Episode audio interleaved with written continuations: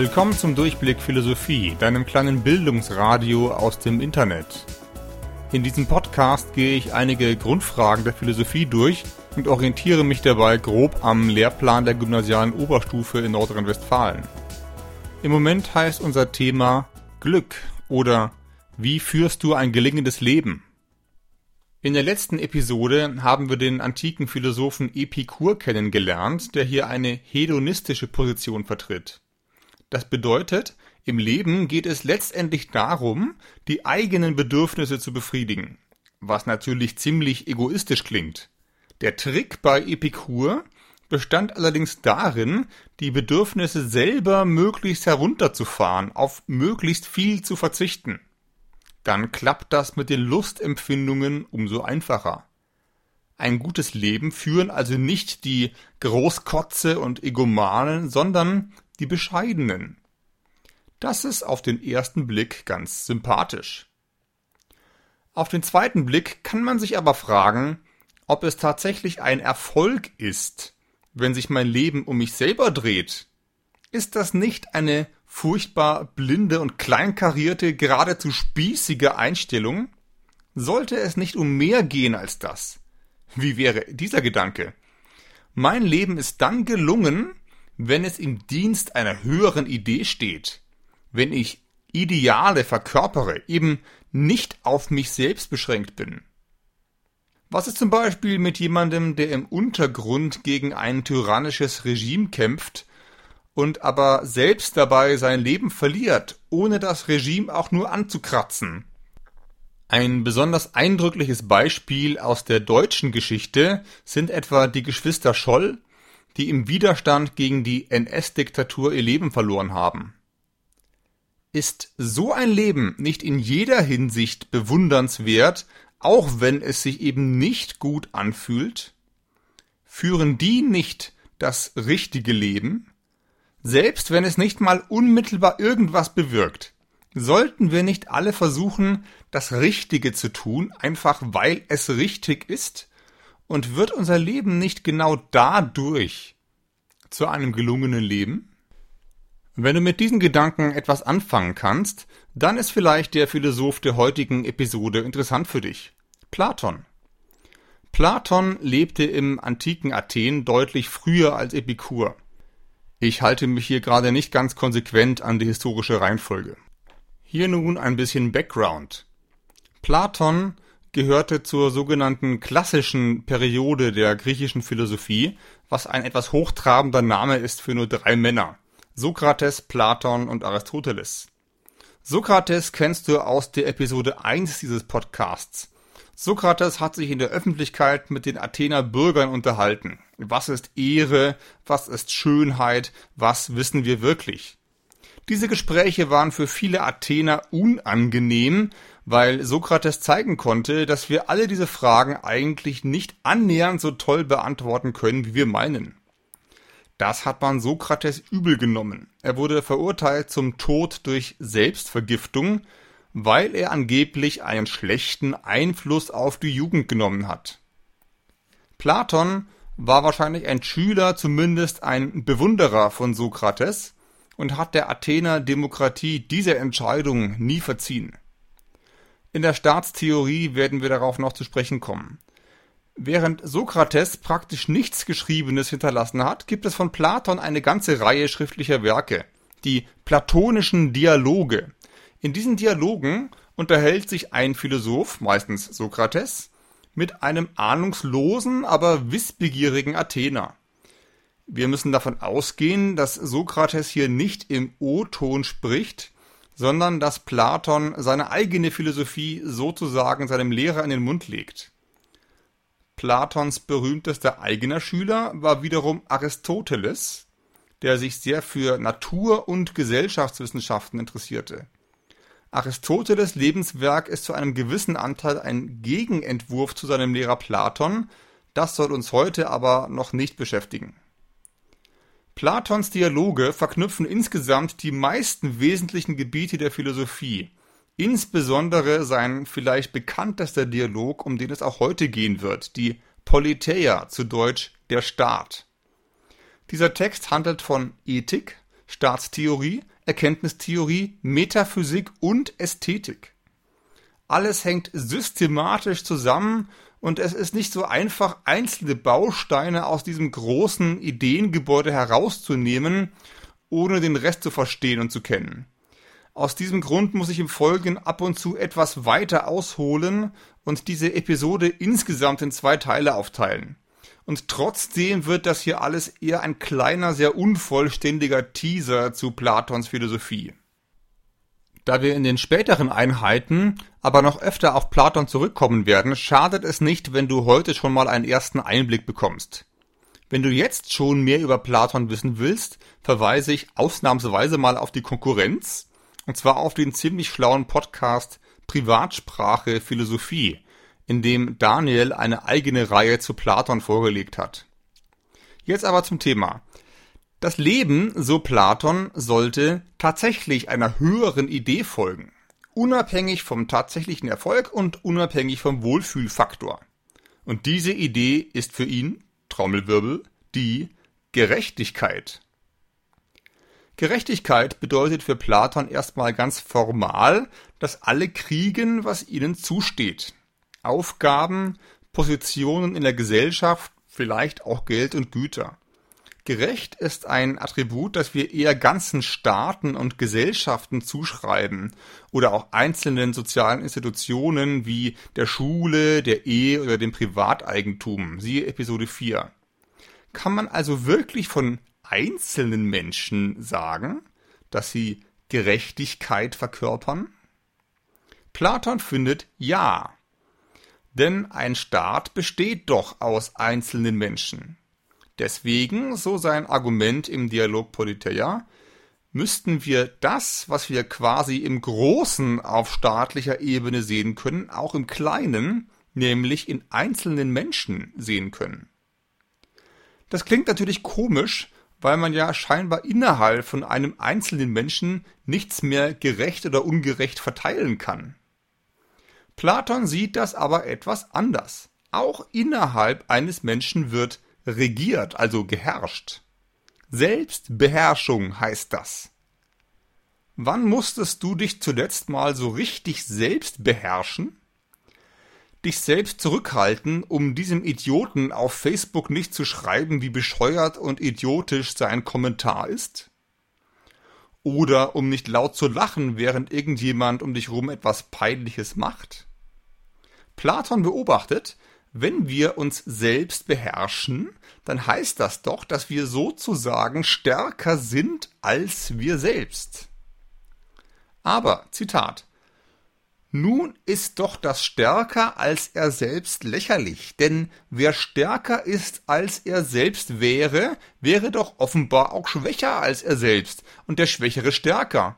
Denn es ist doch immer derselbe, der in allen diesen Redensarten auf beiden Seiten aufgeführt wird.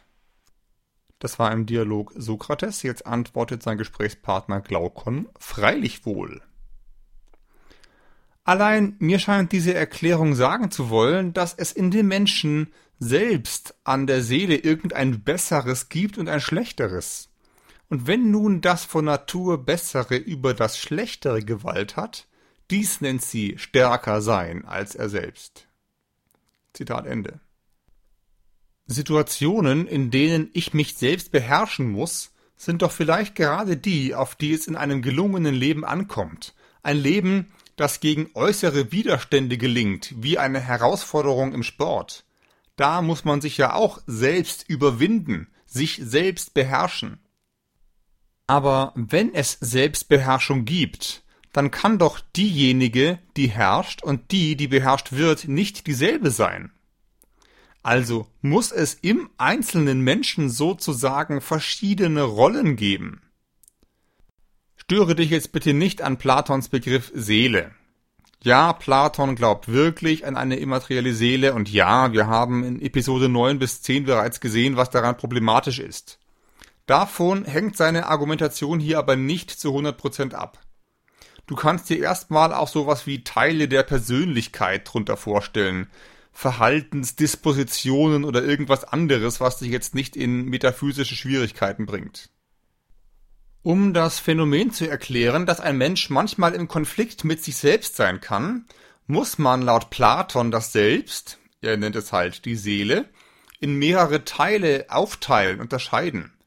Einen dieser Teile nennt er Begehren, einen anderen die Vernunft. Beide müssen unterscheidbar sein, weil sie manchmal unterschiedliches wollen. Trotzdem ist von diesem verschiedenen Wollen der ganze Mensch, also die ganze Seele betroffen. Zitat Sokrates. Des durstenden Seele also, inwiefern er dürstet, will nichts anderes als trinken. Dieses begehrt sie und danach strebt sie. Glaukon offenbar ja. Und nicht wahr? Wenn jemals irgendetwas sie zurückzieht, wenn sie dürstet, so wäre dies etwas anderes in ihr als das Durstende und sie wie ein Tier zum Trinken antreibende selbst. Und kommt nun nicht das dergleichen Verbietende, wenn es kommt durch Überlegung? Das Treibende und Ziehende aber ist da Vermöge eines leidenden und krankhaften Zustandes? Das ist deutlich. Nicht mit Unrecht also würden wir dafür halten, dass diese einen voneinander Verschiedenes sind und dass das, womit die Seele überlegt und ratschlägt, das Denkende und Vernünftige der Seele nennen, das aber, womit sie verliebt ist und hungert und dürstet, das Gedankenlose und Begehrliche. Zitat Ende.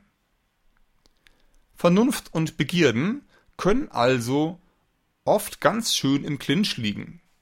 Ein Schiffbrüchiger, der auf dem Meer treibt, hat sicher wahnsinnigen Durst aber wenn er Vernunft hat, trinkt er trotzdem kein Salzwasser.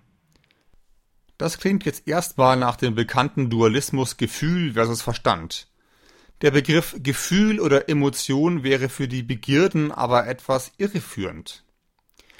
Begierden liegen nicht nur mit der Vernunft im Clinch, sondern manchmal auch mit anderen Begierden, zum Beispiel wenn du wahnsinnig hungrig bist, aber zu müde, um noch was zu essen. Es gibt aber auch noch eine ganz andere Klasse von Gefühlen. Das Gefühl, sauer auf sich selbst und auf seine eigenen Begierden zu sein. Wenn du zum Beispiel seit drei Jahren nicht mehr rauchst und plötzlich rückfällig wirst, dann bist du vielleicht auch enttäuscht von dir selbst. Aber wer oder was genau ist denn da enttäuscht? Es gibt keine Begierde nach Nichtrauchen, die beim Rauchen das fehlende Nichtrauchen vermisst und deswegen enttäuscht wäre. Es gibt natürlich die Vernunft, die weiß, dass Nichtraucher gesünder leben, aber die reine Vernunft ist ja nicht enttäuscht vom falschen Ergebnis. Dein Computer ist ja auch nicht enttäuscht von dir, wenn du auf die falsche Taste drückst. Enttäuschung ist eben ein Gefühl, aber eines, das keine Begierde ist. Es gibt da also eine eigene Klasse von Gefühlen, die sich selbst auf andere Gefühle beziehen. Wir könnten vielleicht auch Metagefühle dazu sagen. In Platons Politeia heißen diese Gefühle jedenfalls Eifer in der Übersetzung Schleiermachers. Ein altertümliches Wort, eifern, aber ich weiß auch kein viel besseres. Nach etwas streben. Nicht nur die Ergebnisse des Erfolgs genießen, sondern auch den Erfolg selbst stolz auf sich selbst sein wollen und so weiter.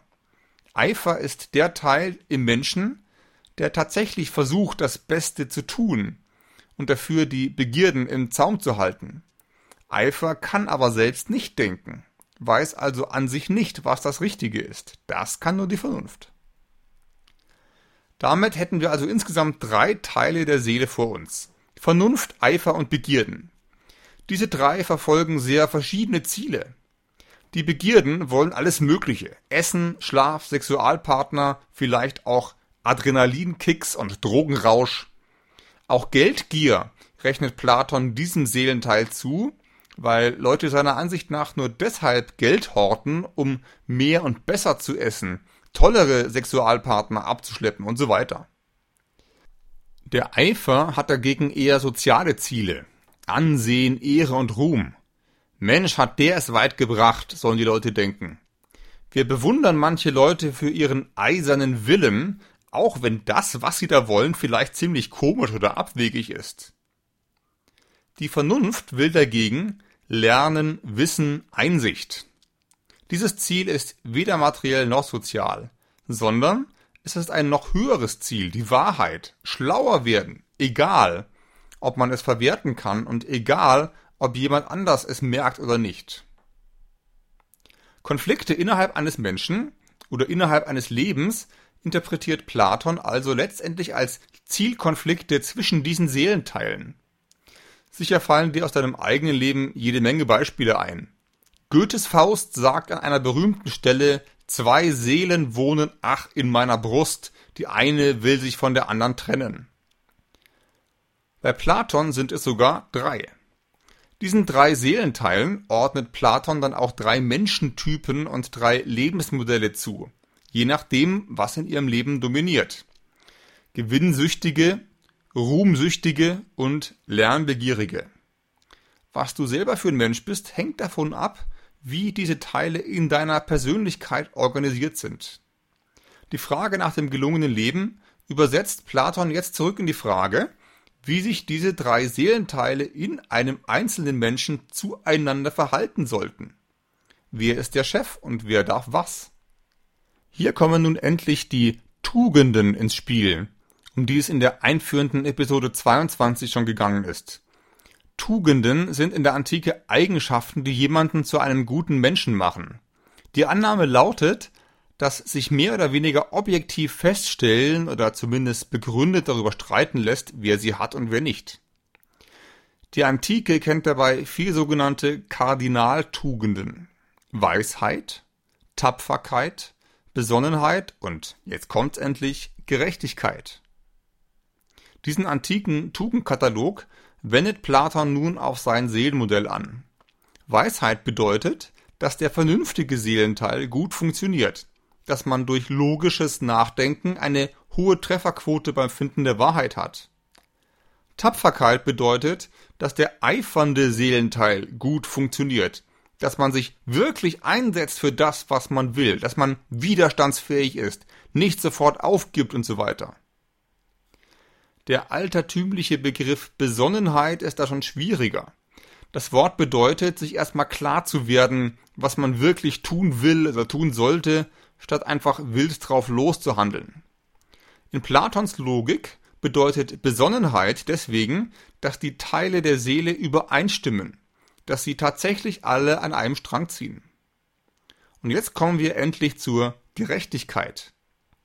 In Platons Augen bedeutet sie ja wie gesagt, dass alle bekommen, was ihnen zusteht und was für sie angemessen ist. Und dabei denkt er in erster Linie an Aufgaben, an Rechte und Pflichten. Das spielt er zunächst im Großen durch, im Staat, um den es im Titel des Dialogs Politeia ja geht. Platon entwirft sowohl ein ideales Leben als auch einen idealen Staat und beides soll in enger Analogie zueinander stehen. Wenn es wirklich drei Typen von Menschen in der Gesellschaft gibt, diejenigen, die Geld und Begierden nachlaufen, diejenigen, die Ruhm und Ehre suchen und diejenigen, die einfach die Wahrheit suchen, Wer sollte wohl diesen Staat regieren? Wenn die Adrenalin-Junkies das Sagen haben, wird es jedenfalls ziemlich ungemütlich und zwar für alle. Lieber nehmen wir die dritte Gruppe, die sich für die Wahrheit interessieren, einfach weil sie die Wahrheit ist. Unbestechlich. Die das Gute suchen, einfach weil es das Gute ist. Und das sind natürlich, so viel darf ich jetzt schon spoilern, die Philosophinnen und Philosophen. Alle anderen Fragezeichen, die jetzt in deinem Geist sicher aufploppen, muss ich erstmal in die Staatstheorie verschieben. Wenn dich das Thema interessiert, kannst du dir in der Zwischenzeit schon mal den Film Die Bestimmung reinziehen. Ein Science-Fiction, der Platons Staatsentwurf ganz anschaulich macht. Jetzt zurück zur Ethik. Innerhalb der Logik von Platons Analogie zwischen Staat und Individuum erklärt sich dann auch halbwegs von selbst, wie die Teile der Seele am besten anzuordnen sind. Die Vernunft soll regieren. Der Eifer soll sich mit der Vernunft verbünden und im Auftrag der Vernunft die Begierden im Zaum halten. Und die Begierden sollen nun weitgehend mitspielen, hier und da mal gefüttert werden und ansonsten gefälligst die Klappe halten. Anders als die Vernunft und der Eifer kriegen die Begierden ja auch keine eigene Tugend ab. Viel zu fressen und zu schlafen sind für Platon einfach keine beeindruckende Leistungen. Für diese gerechte Einrichtung der Seele müssen allerdings Vernunft und Eifer jeweils richtig funktionieren und es müssen alle drei an einem Strang ziehen. Gerechtigkeit setzt also Weisheit, Tapferkeit und Besonnenheit voraus und ist damit selbst eine Art Metatugend. Insgesamt bedeutet Gerechtigkeit also für Platon, dass alles in der richtigen Ordnung ist. Es geht gewissermaßen darum, mit sich selbst im Einklang zu sein. Das ist auch heute noch eine weit verbreitete Vorstellung von einem gelungenen Leben. Balance und Harmonie. Platons Modell von Gerechtigkeit verbindet also zwei Dinge. Die Verwirklichung eines höheren Ideals auf der einen Seite und die Harmonie innerhalb der Seele auf der anderen Seite. Beides gehört zusammen. Es sind für Platon zwei verschiedene Seiten derselben Medaille. Im Alltag sagen wir manchmal, ich kann das und das nicht mit mir selbst vereinbaren. Zum Beispiel Fleisch aus Massentierhaltung oder sowas. Damit ist nicht gemeint, dass wir keine Lust drauf haben. Das hat ja nichts mit Begierden zu tun, sondern mit unseren Überlegungen und Urteilen, also der Vernunft. Gleichzeitig sagt dieselbe Redensart, ich kann es nicht mit mir vereinbaren, dass da etwas in mir selbst nicht zusammenpassen würde, dass mich etwas in Disharmonie stürzen würde. Das Ungerechte passt in der Welt nicht zusammen und auch in mir selbst nicht. Mit dieser interessanten Einsicht will ich den ersten Block zu Platon ausklingen lassen. Platon veranschaulicht seine These unter anderem mit Beispielen aus der Musik und aus der Medizin. Mehr dazu hörst du in der nächsten Episode, in der wir diesen Ansatz natürlich auch noch kritisch einordnen werden. Als Hausaufgabe kannst du ja schon mal darüber nachdenken, welche Ideale du in deinem Leben gerne verwirklichen würdest und ob dein eigenes Leben dadurch irgendwie harmonischer würde. Auf Facebook findest du mich unter Durchblick Philosophie und kannst mir gerne die Kommentare vollschreiben. Außerdem freue ich mich, wenn du diesen Podcast weiterempfiehlst und mir 5 Sterne bei iTunes hinterlässt. Das macht es mir leichter gefunden zu werden. So ein bisschen Ruhm und Ehre ist ja doch ganz schön. Platon hin oder her. Bis bald und viel Glück!